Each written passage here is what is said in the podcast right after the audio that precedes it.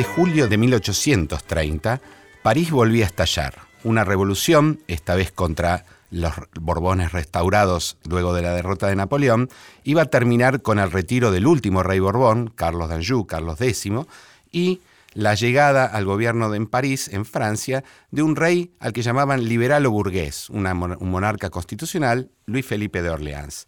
El estallido de París, además de ser localizado allí, se extendió a otros lugares de Europa. Uno de ellos es la zona sur de lo que por entonces eran las Provincias Unidas, lo que hoy es Bélgica, de religión católica, que desde mucho tiempo tenía problemas con el control que ejercía sobre ella en la zona norte de lo que hoy es Holanda y que como todos sabemos además es protestante. Es decir, la revolución liberal parisina se extendió rápidamente a Bélgica y entre los meses de julio, agosto y septiembre se organiza una resistencia que va a terminar con la independencia de Bélgica de Holanda.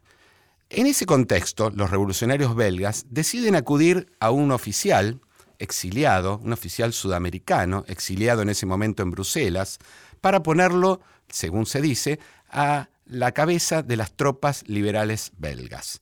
Ese mismo oficial, unos meses antes, hacía ya un tiempo que residía en Bruselas, se había paseado por los campos de Waterloo, conocido por ser la última gran batalla de Napoleón Bonaparte, explicando y haciendo gala de sus enormes conocimientos militares.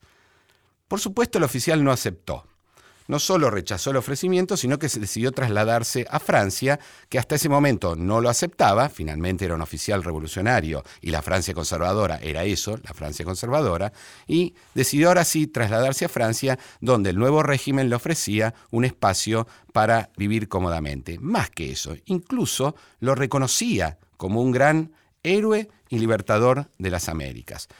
Ese mismo oficial durante muchos años participa de algunos de los eventos importantes, incluso es recibido por Luis Felipe de Orleans más de una vez.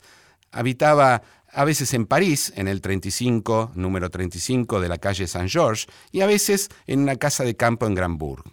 Ahora, fue otra revolución, también estallada en París, la revolución de 1848, que estalla en el mes de febrero, la que hace que este mismo oficial al cual las revoluciones, los desórdenes en términos generales, no le simpatizaban mucho, y en cambio sí le simpatizaban las monarquías constitucionales, decide también volver a exiliarse. Esta vez no va a cambiar de nación, va a seguir siempre en Francia, pero sí de lugar, va a pasar de París a Boulogne-sur-Mer.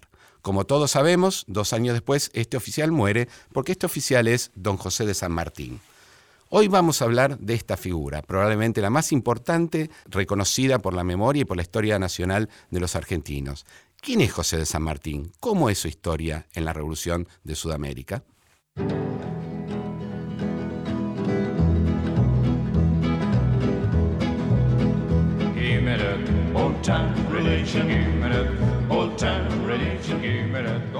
Hola, hola, buenas noches a todos.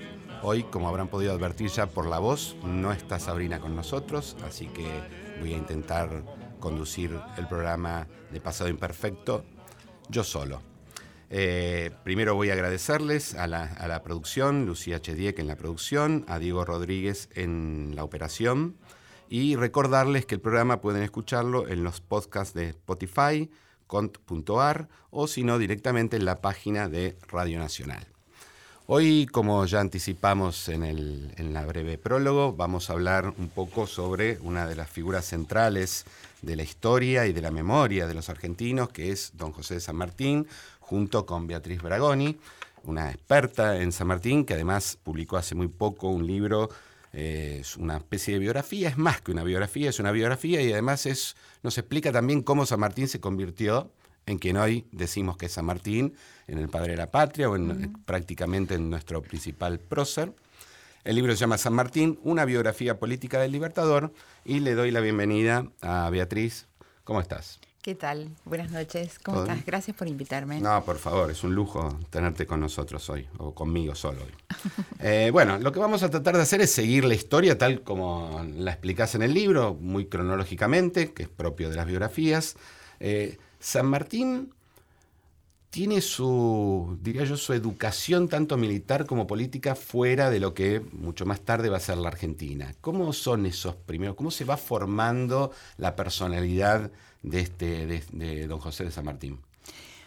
Bueno, eh, es buena tu pregunta porque mm, en general em, este tema de que San Martín nace en los territorios, en las misiones jesuíticas y que em, eh, ese lugar, diríamos, de origen después se esencializa en términos de que eh, nace en nuestro territorio nacional, en una provincia argentina y que tiene su educación eh, fuera del país, en España, eh, obedece, eh, yo creo que, gana riqueza cuando uno piensa en la conformación y en las vidas de familias de los em, funcionarios coloniales que intentaron hacer éxito en la carrera en las Américas, ¿no es cierto?, dentro del esqueleto de la monarquía y en este caso del ejército real, su padre, eh, y que eh, justamente eh, colocar esa experiencia familiar en ese contexto es la que permite justamente ver, por una parte, el fracaso de la estrategia del padre en el Río de la Plata, una especie, diríamos, del, del burócrata español al estilo de Sama, ¿no es cierto?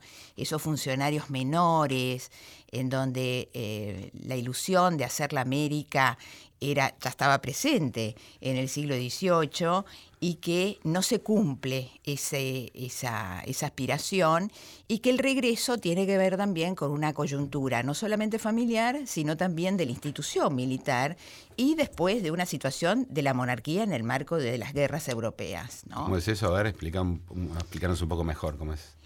Sí, porque eh, su padre, Juan de San Martín, eh, lleva a cabo una carrera militar, diríamos que conoce un techo muy rápido, ¿no? porque él había ingresado como soldado.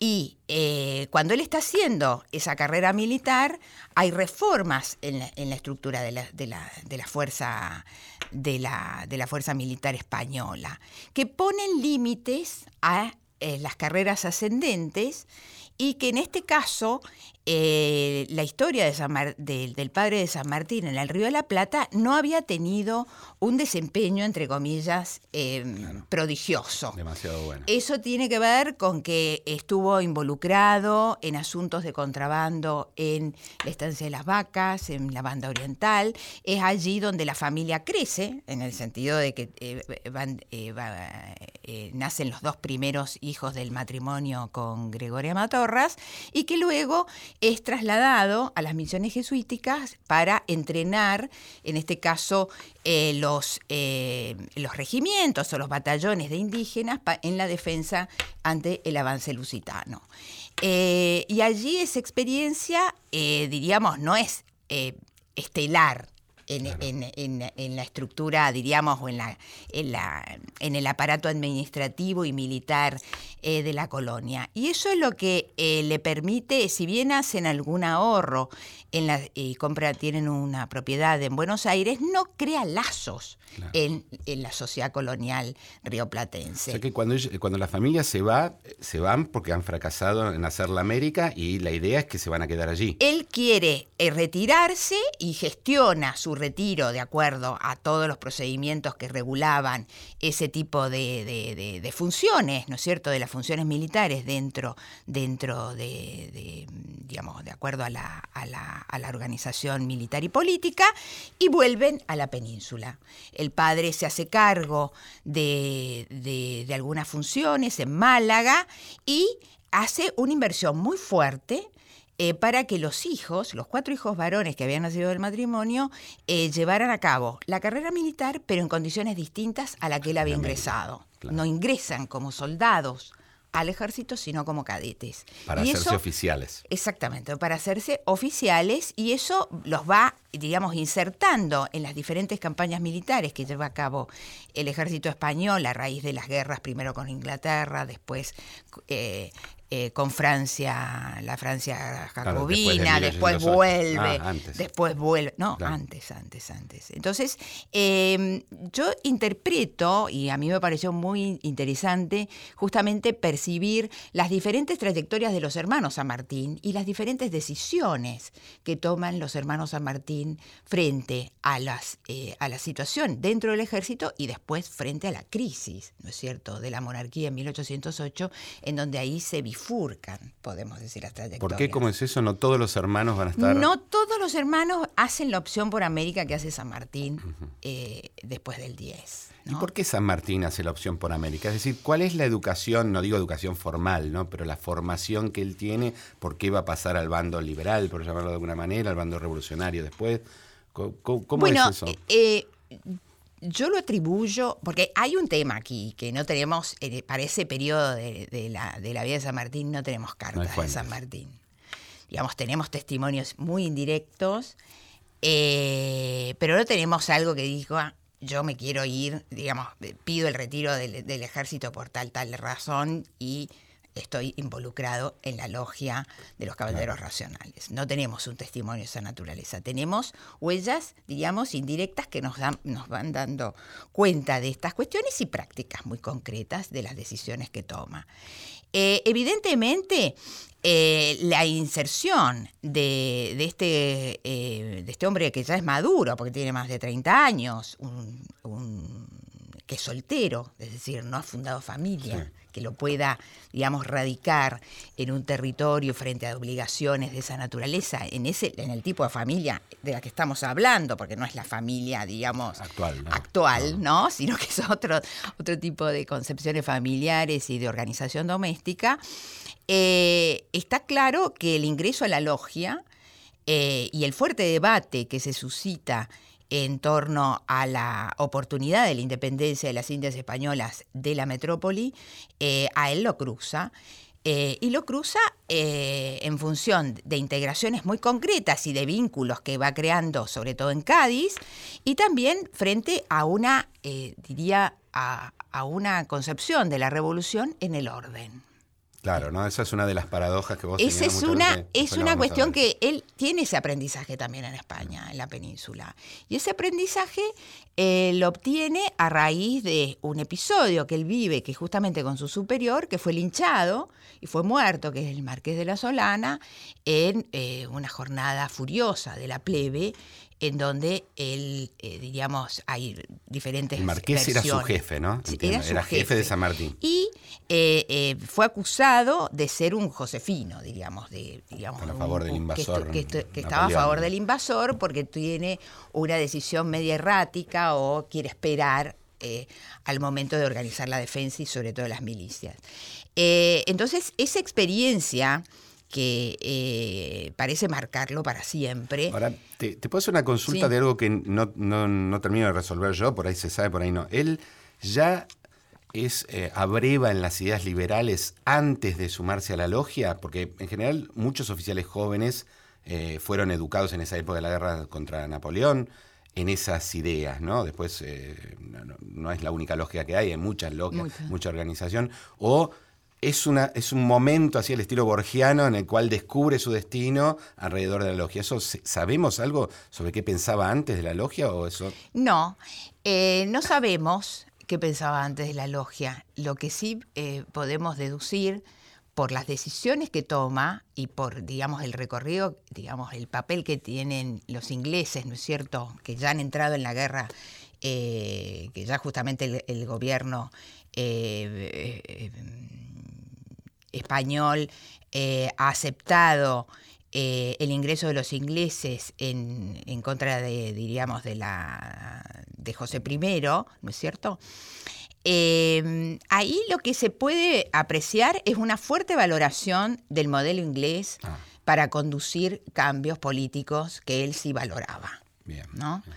Eh, yo creo que eh, tanto, porque él no está solo en esa percepción del mundo y del mundo político, ¿no? Porque muchos eh, emigrados, y que después van a ser emigrados españoles afines al liberalismo, van a tener en Londres un centro, ¿no es cierto?, de contención y de operaciones políticas. Como el centro de operación política del mundo liberal de la época. Exacto. y yo creo que aquí lo que pesa mucho es el efecto de la Revolución Francesa, por supuesto, que ya, eh, diríamos, eh, hacia 1808 eh, no es digamos, son los efectos del jacobinismo, pero la experiencia napoleónica importa mucho en ese sentido, y eh, en esta, diríamos, forma de pensar el cambio y el fin del, del, digamos, de las monarquías absolutas en términos de eh, instrumentos constitucionales que pongan límite al poder y al mismo tiempo garanticen las libertades civiles. Bueno, él, una vez que pasa, conoce a través de la logia el, el conflicto en América, en algún momento decide ya directamente venir junto con Carlos María de Alvear llegan aquí hacia 1812. Eh, cuando ellos vienen ya tienen ideas claras sobre lo que van a hacer, tienen algún o se encuentran con un panorama complicado en el cual les cuesta insertarse. Bueno, eh, cuando ellos llegan a, Buenos Aires eh, han hecho un juramento que es bregar por la independencia de América. Digamos, ese, ese nudo no se corre. Eh, y eh, la opción por Buenos Aires tiene que ver que está, digamos, en marcha un proceso revolucionario que no ha tenido, el, digamos, el, centro, sobre todo, sobre todo Buenos Aires, porque todavía Montevideo está en manos, en manos realistas, pero eh, les permite una base de operaciones importante para afianzar el proceso. También sirven las relaciones que había tenido Alvear, ¿no es cierto? Eh, Alvear era una persona mucho más conectada con la élite porteña. Era mucho más conectada con la élite porteña en función de sus orígenes familiares, ¿no?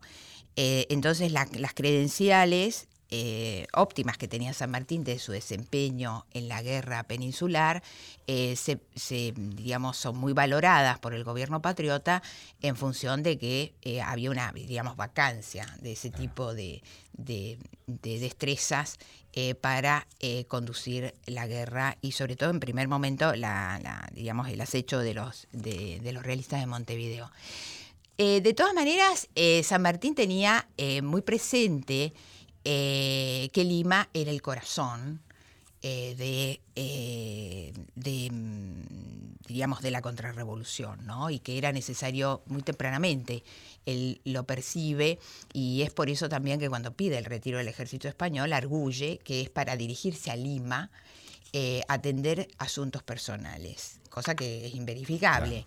Pero lo que sí eh, hace pensar un poco más es en, digamos, en la mirada de América desde eh, por un criollo, digamos, un, un, oficial nacido en América, inserto en ese ejército, eh, en que América del Sur, diríamos, la relevancia que tenía Lima frente a las otras ciudades, ¿no? Claro, sí. eso, eso es muy evidente. Centro del virreinato más antiguo. Claro, eso es muy evidente que es la mirada, diríamos, europea es de lo que es América del Sur más global, más que global la, mirada que la mirada local que después el enfoque a lo mejor que los enfoques nacionales pueden distorsionar un poco y él cuando llega la impresión que da es que muy rápido le va muy bien porque logra insertarse tanto como jefe militar, que vos ya dijiste que eran muy requeridos, o sea que nos extraña mucho, pero también logra un casamiento bastante importante, ¿no? que lo, inserta rápidamente en el mundo de la élite. Sí, sí.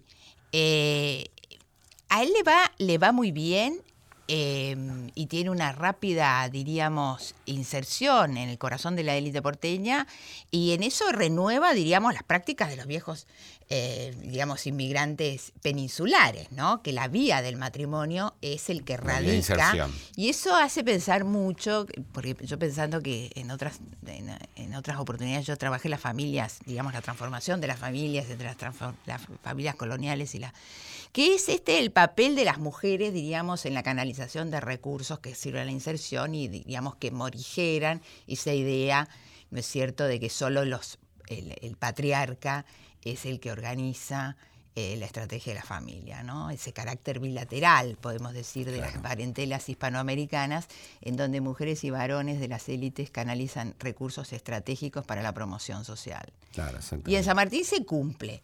De todas maneras, eh, Remedios, eh, digamos, formaba parte de una familia y tenía una hermana muy influyente también, que era Eugenia, más grande, porque el padre de, el padre de Remedios se casa dos veces, como también pasaba muchas veces eh, en esas familias, y, y Remedios eh, está, diríamos, eh, enramada en la opción revolucionaria antes que San Martín, digamos, en el momento que empieza a noviar y a conocerse en las tertulias y en los salones con este oficial español. ¿no? También se robustece esa cuestión porque eh, los hermanos de Remedio integran, eh, son granaderos a caballo, entonces ahí hay una solidaridad, eh, diríamos, de grupo, familiar, en donde San Martín es un buen candidato para esa niña, porque ya tenía 14 años, estaba por cumplir 15 cuando, cuando se casa, eh, y ahí lo que también se pone en evidencia es todavía el fuerte vínculo que tenía con Alvear, ¿no? porque Alvear y su mujer, que era española, eh, ofician de testigos. Después nadie había, nada hacía prever que en un año y medio esa alianza se iba a romper para y eso te iba a preguntar, ¿no? Porque él llega y muy rápidamente tiene además de que se inserta en la lid, de que eh, rápidamente forma un, cuerpo de granaderos a caballos, eh, además se inserta muy de lleno en la política, que es una política difícil, ¿no? La de los años 13, 14, 12, son muy complicadas. ¿Cómo es que se inserta y por qué se pelea con Alvear finalmente? Bueno, la interpretación, digamos, de nuestro recordado Tulio Alperín, y yo la tomo en ese sentido, es que hay una lectura distinta del momento en 1814 de la oportunidad de la independencia. ¿no? Y si pensamos que, bueno, que la Asamblea del 13 había sido eh, convocada con el mandato de independencia y constitución y que eso se detiene en función de un contexto europeo que se modifica. Ahí es clave la derrota de Napoleón. Es clave la derrota, la restauración de la restauración de las monarquías y la percepción que, eh, que ese repliegue revolucionario en el continente es también simultáneo el repliegue revolucionario en el subcontinente. Porque no le está yendo bien en general. Porque no les va bien a ninguno. Convengamos que Caracas le va mal, a Bogotá le va mal, a Quito le va mal, a Chile le está yendo mal y colapsa en 1814. O sea que el único reducto es casi Buenos Aires. El único reducto es Buenos Aires y ahí uno, digamos, por lo menos que uno se pone a estudiarlo, percibe esa excepcionalidad. ¿No? Que después otros harán otras cosas con la excepcionalidad en esa época de, la revolución. ¿Eso lo percibís vos ahora o, ya en esa época se percibía el rasgo Ahí se percibe y San Martín lo percibe. San Martín lo percibe y lo hace explícito en, el, eh, en 1815 eh, cuando contribuye a tumbar al Alvear.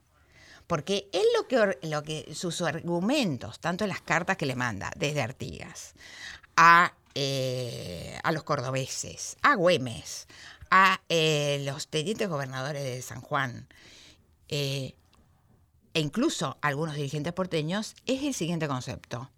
No podemos dejar que caiga el centro principal de recursos para la revolución. Y el centro principal de recursos es que hubiera un bastión revolucionario. Y ese bastión revolucionario, en 1815, el único que sobrevivía en el subcontinente era el centro de Buenos Aires, que no supone Buenos Aires lo que va a ser después, convengamos, aunque estemos yo esté, esté más presente en la capital federal. Pero a lo que voy es que esa percepción de que de la revolución debe tener una, un sustento territorial y recursos movilizables a los efectos de sostener la independencia. Y eso lo hace expreso en 1815. Eh, y, está un poco en la base de cómo él se va a acomodar con el sistema político que sale de 1815. Bueno, justamente es uno de los sostenes del sistema, del sistema de la Unión, como lo llama. En la carta que le escribe a Artigas, diciéndole no siga bregando por la separación o por el aislamiento, que ahí aparece el, concepto de aislamiento, que después en 1820 se va a usar mucho para decir las provincias están separadas, no pasa nada entre ellas y demás. Pero el, es, es sumamente interesante porque ahí se puede entender por qué, digamos, su eh, moviliza la opinión en Cuyo, le tuerce el brazo al Bear y al mismo tiempo tracciona al gobierno, que en ese momento Cabildo y después el gobierno sustituto, que es Álvarez Tomás, ¿no es cierto? Le tracciona la convocatoria a un congreso eh, que declare la independencia. Pero él y Condiciona su, obediencia. Eso es lo fascinante de ese momento crítico. Ahora es, una, es un momento donde parece que son muchos los que condicionan obediencia, ¿no? Porque es un momento donde es difícil hacerse obedecer, sobre todo por jefes de, tropas, ¿no? Totalmente. Bueno, es una de las claves de su, digamos, de su arquitectura de poder, tanto en, en, Cuyo como lo que le permite organizar el ejército, pero que después no lo puede sostener en el tiempo. Él, se él es nombrado intendente de Cuyo. Gobernador. Gobernador intendente, de Cuyo. Y desde allí empieza a pensar, ahí tiene dos problemas, ¿no? Estos libros son muy claros. Tiene un problema político muy importante, ahora vinculado no solo a Buenos Aires, sino a Chile, y el problema de formar un ejército, creo que recuerdo que era el Perín que decía, es, la, el emprendimiento militar más sofisticado emprendido por la revolución que nace en Buenos Aires. ¿Es probablemente así? Sí, él ahí, digamos, eh, em, tiene su debut eh, como, como funcionario, podemos decir, o como gobernante, ¿no? Eh, debuta, porque hasta el momento había tenido funciones militares. Había organizado regimientos, el regimiento de granaderos, había liderado la campaña de defensa urbana en Buenos Aires cuando Alvear lo había bajado de estatus, podemos decir y había dirigido efímeramente, porque más, no estuvo más de tres meses dirigiendo el Ejército del Norte. la primera vez que tiene un cargo político es eh, para ser eh, gobernador de Cuyo y eh, que es una condición sine qua non para poder organizar el ejército que imaginaba, ¿no? él imaginaba junto con otros, porque no era el único que pensaba que había que hacer la campaña de esa manera, pero lo que sí es que fue el gran, diríamos, artífice de esa maquinaria guerrera que tenía, eh, digamos, no era, era importante en número, pero lo más desafiante eh, de esa eh, operación militar tenía que ver con que ese ejército debía cruzar intacto el macizo andino para emprender una sola batalla en la falda de los Andes. No se le tenía que desarmar el ejército. Y esperaba una sola batalla única y definitiva. tenía que haber una sola, porque y así fue. Eso ya está en las instrucciones de Puerredón incluso. Eh, pero para armar ese ejército, también lo que se observa es una fuerte construcción política territorial. Claro, eh, eso quería que hablemos un poco sobre cómo se las arregla políticamente en, en Cuyo. Hacemos una pequeña pausa y enseguida volvemos con Pasado Imperfecto. Estás en Pasado Imperfecto. Historia de un país extraño. Pasado Imperfecto. Por Nacional.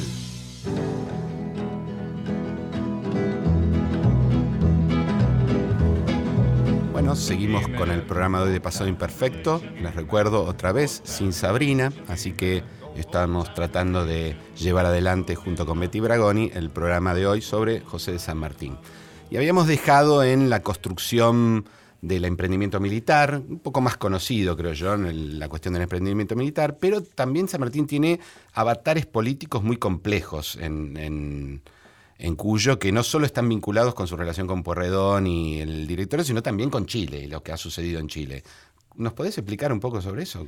Bueno, eh, sí, realmente la experiencia de él como gobernador y cuando llega a Mendoza a hacerse cargo de una función que él había buscado justamente para, emprender el, plan militar que, se, había mm, imaginado, eh, se enfrenta a situaciones altamente conflictivas. Eh, en primer lugar, es un, es un hombre que no conoce, no conoce eh, la capital, no tiene vínculos. claro, es la primera vez que va y llega siendo gobernador. Entonces, hay una carta muy interesante de Posadas, que era el director supremo, que le dice: Usted debe hacerse amigo de los capitulares porque con sus brazos abraza a todo el pueblo. Pero cuando uno avanza un poco en, el funcionamiento de la política en Cuyo en ese momento, se, da cuenta que, digamos que con los capitulares solos no se podía hacer política, que era necesario, digamos que el cabildo había dejado de ser la institución madre de la política local y que la revolución había involucrado a muchos más actores. Pero en ese contexto, si bien se presentan todos los capitulares y demás y le preparan una casa, etcétera, etcétera, él viaja, no viaja todavía con, su esposa, su esposa viaja después, eh, es muy, eh, digamos, es muy impactante lo que está pasando eh, en el territorio mendocino porque se ha producido la derrota de Rancagua a principios de octubre de 1814 y esa derrota por parte de los realistas del sector patriota ha generado una emigración política que está dividida entre carrerinos y ojiguinistas. Y esto presenta una situación, eh, digamos, muy interesante para analizarlo desde el punto de vista político, porque la figura de emigrado aparece, digamos, como, digamos, como concepto, como categoría, no es solamente el que cruza la cordillera por motivos comerciales eh, o, por parentesco, sino que por motivaciones políticas. Y ahí San Martín hace una opción muy fuerte, ¿no es cierto?, a favor de O'Higgins y esmerila, o diríamos, rompe el capital político y militar que tenía Carrera, que había sido el líder de la revolución desde 1811. ¿El O'Higgins lo conocía de antes o tenía vinculación por la logia? ¿Sabía de él? Él sabía eh, por la logia, no es que lo conocía. Ahí se conocen los tres por primera vez, ¿no? Y van a ser relaciones sumamente controvertidas y dramáticas en algunos casos, porque la historia de los Carrera, que yo la conté en otro libro, eh, justamente tiene que ver con ese, eh, digamos, ese conflicto irresuelto entre dos liderazgos en la Revolución chilena que lo dirimen sobre la base, digamos, del exterminio, la palabra que usó eh, O'Higgins y que está altamente documentado, eh, con los tres hermanos. Em, pero superado ese, diríamos, ese, ese conflicto que termina porque los termina mandando a Buenos Aires a los hermanos Carrera y les desarman la fuerza militar, porque tampoco tenían recursos para pagar la tropa, eh, ahí una de las cuestiones, es, esa gente queda distribuida en los diferentes regimientos, en parte con las eras y demás, que ya está, que ya está en Cuyo y demás, es como que se reorganiza esa cantidad de personas. Eh, y eh, una vez superado ese conflicto, se pone, digamos, la camiseta para organizar el ejército. Y eso supone un trabajo político muy importante con todos los actores involucrados en, la, en, el proceso revolucionario y de gobernabilidad cuyana, ¿no? que tiene que ver con los tenientes gobernadores de San Juan y San Luis, tiene que ver con los, los comandantes de frontera. Y una de las cosas que yo aprendí haciendo este trabajo es el papel que cumplen los capitanejos indígenas, pero no solo con los parlamentos que se firman con los, diríamos, entre comillas, las parcialidades no sometidas, los que estaban en la frontera, sino, digamos, con las comunidades eh, de los viejos pueblos de indios, podemos decir, que estaban integrados a, la, que ya estaban integrados. Entonces ahí hay todo un proceso de negociación de cuántos hombres van a la, van al ejército en función de no desabastecer eh, digamos, sus chakras, sus, animales. Bueno, ese problema de eh, los recursos es un problema, ¿no? Porque eh, a Güemes casi le cuesta su popularidad, ¿no? El hecho de que tener que extraer los recursos del propio, del ámbito local, claro. ¿San Martín lo resuelve bien esto? Eh, San Martín lo resuelve sin, eh, eh, sin el costo de, de, Güemes, porque no había habido un levantamiento de los gauchos como en, el, en el 12 que había tenido. ¿Por qué? Porque Cuyo no tuvo, no fue escenario de guerra. En cambio, Salta y Tucumán sí. Y, es muy distinto. igual que el litoral, ¿no? Cuyo había estado, digamos, la frontera, la guerra no había llegado había llegado la movilización, la revolución, la politización, la extracción de recursos, pero no un teatro, no se había convertido en teatro de guerra. ¿Pero él logra extraer recursos locales? Sí, él, logra extraer recursos locales, eh, que son recursos, diríamos, económicos, y también los, esclavos. El, tercio de el, tercio de los esclavos de, de las ciudades cuyanas fueron al ejército. Pero ahí se aplicó la política de rescate, que es la Asamblea del año 13 había eh, sancionado, que se compraron los esclavos. Se pagan. Se pagan los esclavos. No es solamente, diríamos, donación y no es solamente el voluntarismo y la decisión de dice yo me, enrolo a cambio de la libertad. eso fue un, digamos, un torniquete de negociación con los amos, ¿no es cierto? Eh, si bien se le daba un documento, un tipo pagaré, te lo pagaré después, pero había un compromiso y después eso aparece en la deuda de la independencia, obviamente. La, gente sale, sale eh, a buscar su resarcimiento. Ahora, cruzar, cruzar los Andes, obtiene su primera victoria y la política en Chile tampoco le resulta demasiado sencilla. O sea, por lo que vos explicás, el problema de los carreras no se resuelve en Mendoza. No, no, el problema de los carreras late prácticamente hasta 1821. Eh, late porque la opinión chilena está dividida y si bien no va a... Y, la opinión chilena no solamente en, los círculos selectos de las élites, sí, eh, digamos, no, solamente en una conversación de salón, sino también adentro de, las jefaturas chilenas. En las jefaturas, claro, militares, está bien lo que decís.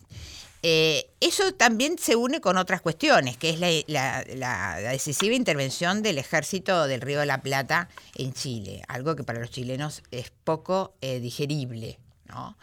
Y al mismo tiempo eh, pero al mismo tiempo necesario.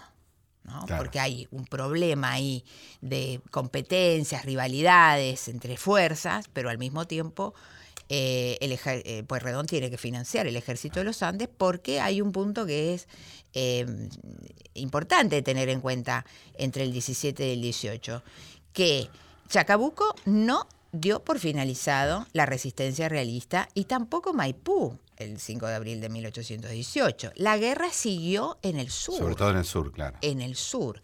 Entonces, esa idea de que eh, la independencia de Chile es como que es un capítulo ya cerrado, eh, es delicada porque, mm, digamos, y hay que andar con cautela al momento de entender las condiciones políticas, porque eh, no hay una, digamos, uniformidad.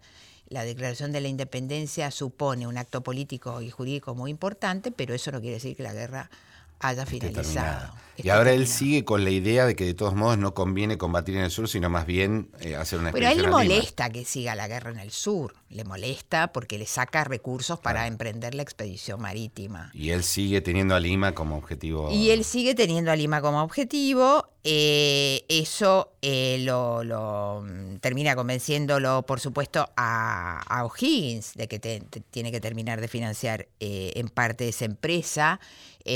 A, porque la crisis de 1819 que se empieza a disparar en el Río de la Plata le saca, digamos, el, compromiso que, había tenido para, para la campaña al Perú.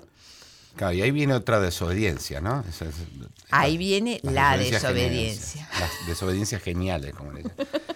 Ahí viene la desobediencia que para algunos diríamos es una, eh, que es una desobediencia salvada muchas veces por primero por él mismo, porque él de alguna manera justifica esa decisión eh, por un objetivo superior que era la independencia. Poner el ejército a las órdenes de O'Higgins. ¿Qué, consiste exactamente esa? Bueno, en primer lugar, eh, bueno, él es obligado, digamos, se le da la orden de que tiene que poner la fuerza militar al servicio de la guerra que lleva a cabo el gobierno de las Provincias Unidas contra Artigas y contra los líderes federales, ¿no es cierto? Eh, él sabe que eso, digamos, eh, distorsiona o por lo menos demora o desplaza el objetivo de seguir con la, con la guerra continental. Eh, tiene muchísimas dudas en torno a qué va a ser. Eh, y allí es muy interesante lo que le dicen sus amigos, los próximos, de la decisión que va a tomar. Que la tiene que pensar bien, ¿no? Guido en eso es, una, es un actor maravilloso para penetrar en la en, digamos en el momento de cuando el actor individual tiene que decidir por una cosa o la otra no porque Guido le dice tenga cuidado con lo que va a hacer porque nos va a dejar porque va a ser muy observado su comportamiento público él de todas maneras toma la decisión y renuncia eh, y pasa a ser dependiente, digamos, un oficial eh, del, este, del Estado chileno. Eh, él lamenta perder el, vínculo con el gobierno del Río de la Plata. Y él escribe, antes de salir eh, la, expedición a, Paracas, ¿no es cierto? El 20 de agosto de 1820, le escribe a los rioplatenses, justamente diciendo algunas cosas. Que sabe que va a ser observado, que sabe que eh, que es por un objetivo superior eh, y que eh, a él le parece fatídico. No, usa la palabra fatídico, esa la pongo yo, pero habla muy bien de lo siguiente, de que las provincias argentinas se han inmerso en el delirio de la revolución. Esa es la expresión que usa San Martín en 1820. Siempre con esa idea del orden que él tenía, es por eso. Del orden y de una y de la concentración de poder para eh, poder, digamos, consolidar la independencia. O sea, además del orden, él también tenía la idea de que el poder debía ser un poder fuerte y concentrado. Fuerte y concentrado. Era, era, así. Porque consideraba que el Estado social, cito, el, el, Estado social de los pueblos americanos no eran compatibles con la República como los Estados con Unidos. Con las, grandes libertades. ¿no? Enseguida vamos a ver, porque eso hasta ahora le ha generado algunos problemas, si recuerdo bien en tu libro, pero le va a generar muchos problemas en Perú, muchísimos. eh, en parte por la posición interna, pero en parte también creo eh, poder entender, porque además justo cuando empieza él la campaña está cambiando la situación política en España de nuevo. ¿Y cómo es eso? Porque es probablemente el, momento de la vida de San Martín menos conocido por, y menos entendido por los argentinos. Tal vez el que menos pega con su imagen de un héroe revolucionario. Sí, con un héroe revolucionario y de una república. Y de una, de, una, república, y de una única él no fue republicano. Él no era republicano, claramente. Por eso eh, sabemos menos, o por lo menos está menos difundida la experiencia eh, en Perú. Eh, no solo, bueno, lo más, lo más conocido, ¿no es cierto?, tiene que ver con, con su digamos, inclaudicable posición a favor de la independencia, eh, en, cómo preserva esa cuestión y evita la guerra para la independencia, ¿no? Porque él entra a Lima, ingresa a Lima, es como que se despeja. Eh, y eso es muy interesantísimo apreciar el papel que tienen las independencias de las intendencias de la costa. Entonces, como un mapa que se va craquelando y es esa adopción a la independencia de una porción del territorio peruano lo que habilita a que después ingrese a Lima. En el medio, con negociaciones con los jefes realistas que en ese momento, como vos bien decís, hay un giro liberal. España tiene su propia revolución liberal. Tiene su propia revolución liberal en 1820 con muchísimas controversias allá adentro, pero se restaura la constitución de Cádiz y Fernando es obligado a que tiene que jurar, esa, constitución. Y esa es una oportunidad que para muchos americanos eh, se presenta de conciliar esto que imaginábamos, monarquía e independencia que lo, hace Iturbide y es lo que después termina siendo Brasil. ¿no? Y aquí hay un instante posible para eso. ¿no? Porque hay negociaciones. Está la negociación de Abreu, que es un personajón que manda un, delegado del gobierno metropolitano que llega desde Panamá, tiene conversaciones con San Martín, tienen banquetes y conversan de cómo se pueden imaginar la independencia con la monarquía.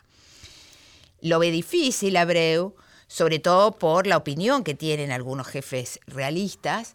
Eh, y también ahí aparece algo que realmente es muy fascinante y que hemos podido, digamos, conocer mejor, no solamente por la historiografía peruana, sino por las nuevas sensibilidades frente a la historiografía, que es el papel de la opinión popular en torno a esto. Y aparentemente todo parece indicar que las negociaciones que se llevaban a cabo en la cúpula, digamos en el plantel de los oficiales y de los jefes del ejército no se replicaba hacia abajo y que la plebe urbana limeña tenía temor a algún pacto con los realistas en función de la represión que podía llegar a venir. Pues tenían buenos modelos, ¿no? En general la represión realista había sido dura cuando... Terrible. Terrible, ¿no? Terrible, muy sangrienta. O sea que él por, por esta idea de eh, generar un gobierno a la altura de la civilización, creo que es como dice él, eh, tiene muchos problemas en, Perú, incluso con, sectores populares.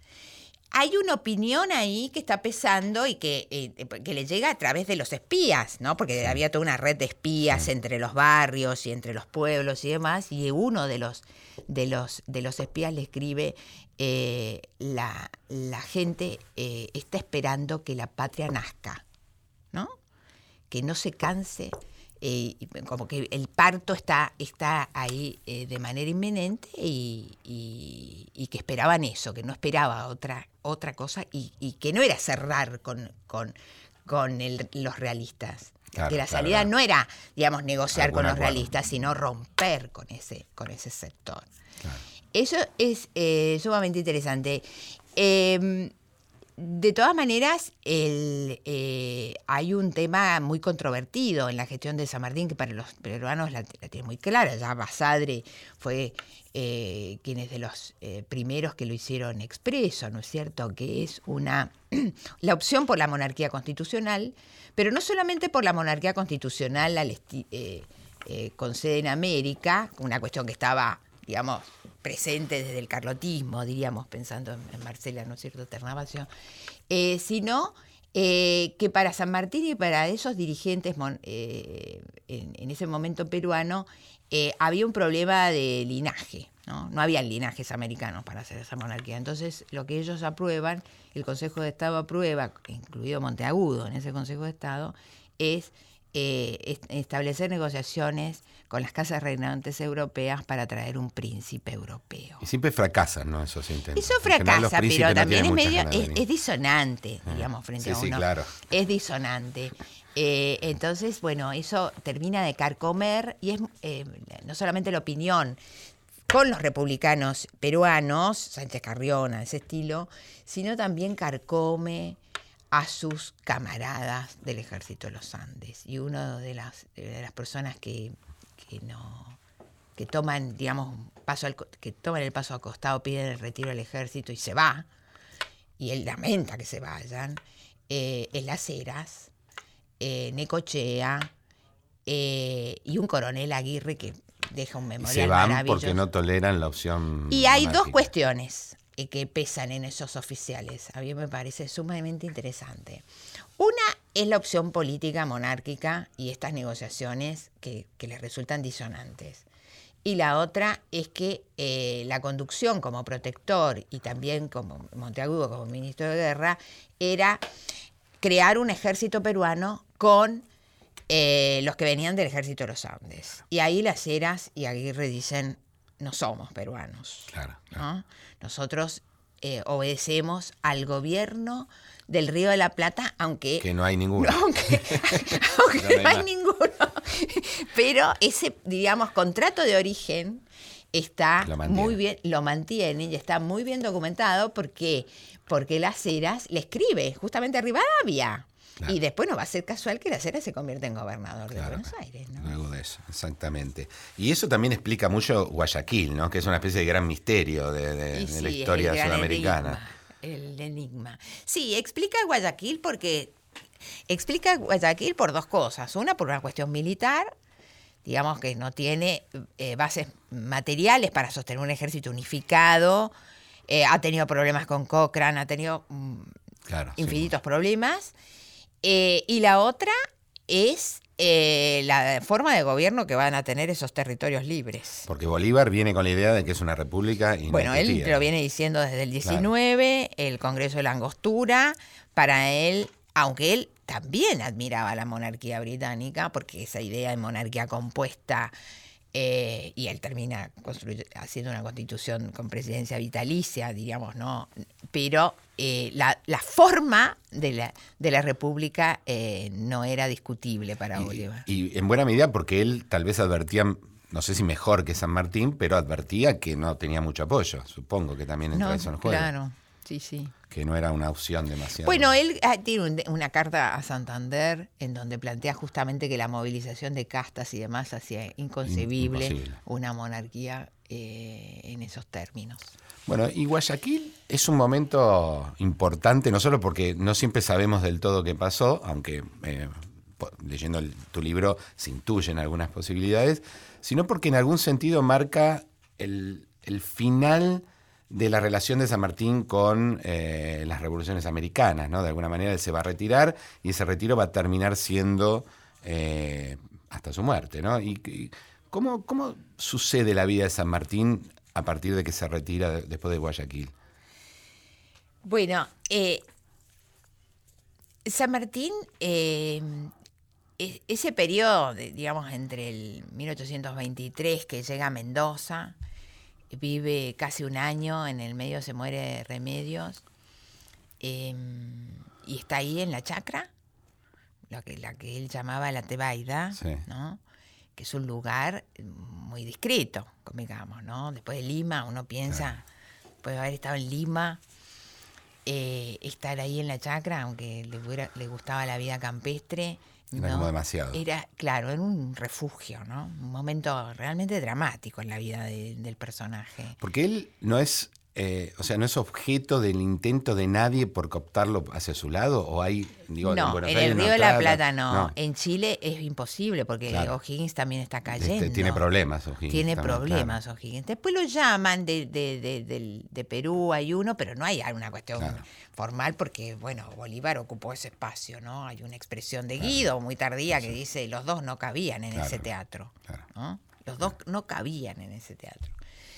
Em, él es, eh, es, un momento dramático en donde, em, digamos, lo digamos, lo utiliza para preparar su salida de América.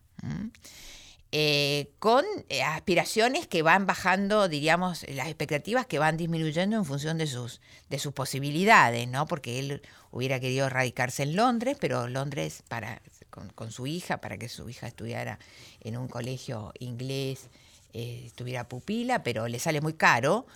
No tenía muchas opciones desde el punto de vista político tampoco, ¿no? Porque Europa todavía es un lugar muy conservador, ¿no? No, bueno, los franceses no lo dejan entrar porque para él, para los franceses, para los prefectos, que eso es una cuestión eh, muy muy atractiva, es un revolucionario, por lo tanto no lo van a dejar entrar. Su hermano, Justo Rufino, hace gestiones para que pueda entrar a, Francia, pero lo, entra como visitante, no, no, le permiten radicarse. Eh, recién se puede radicar con las revoluciones liberales de 1830, ¿no? Es ahí donde se le abre y Bruselas, como decían algunos famosos, eh, un país de exilios, porque por ahí pasaron todos, ¿no? Eh, fue un lugar, eh, una estación de eso que él denominó ostracismo voluntario. Entonces hay una etapa hasta el 30 y después del 30 hasta su muerte en el 50. Ahora, después del 30 él ya sí es reconocido. Luis Felipe de Orleans, que es el, rey burgués, ¿no? el rey liberal sí lo ve y lo, no solo lo dejan estar en, Francia, sino que es eh, reivindicado como un héroe. Es reivindicado eh, dentro de un, digamos, de un elenco de, sudamericanos que también son respetados en ese sentido. Yo lo que no pude encontrar es que si, había, si le habían homologado la Orden del Sol en la Legión de Honor. Eh, que había sido, porque bueno, Luis Felipe reivindica mucho a Napoleón y a los oficiales napoleónicos, ¿no? Entonces, si ahí había entrado, yo no lo he podido verificar. Entiendo que el día que, que llegaron los restos de Napoleón en el 40, creo que es, San Martín está, fue invitado al acto, ¿no? Tampoco está en la lista, tampoco ah, está. no está en la lista. No está en la lista. Yo eh, tengo mis serias. Eh, yo me imagino que si él vivía en París, no puede perderse semejante evento.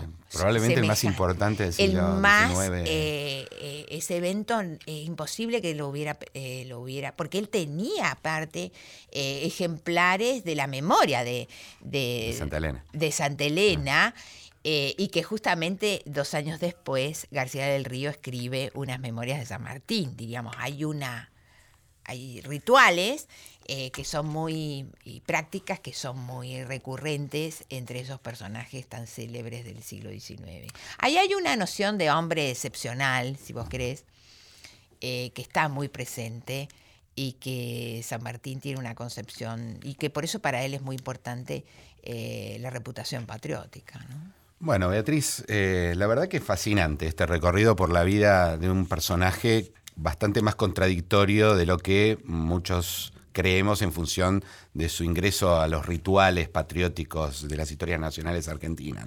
Eh, muchísimas gracias por haber estado esta noche con nosotros. Saludamos también a Sabrina, que no pudo estar, y los esperamos para el próximo programa de Pasado Imperfecto. Muchas gracias. No, gracias a ustedes. Old time religion, old time religion, old time religion is good enough for me. It was good for my dear mother, good for my dear mother, good for my dear mother, and it's good enough for me. Old time religion, give me that. Old time religion, give me that. Old time religion is good enough for me. It was good for dear father, good for dear father, good for dear father, and it's good enough for me. Give me that. Old time religion, give. Old time religion is good enough for me. It was good for my dear brother good for my dear brother, good for my dear brother, and it's good enough for me.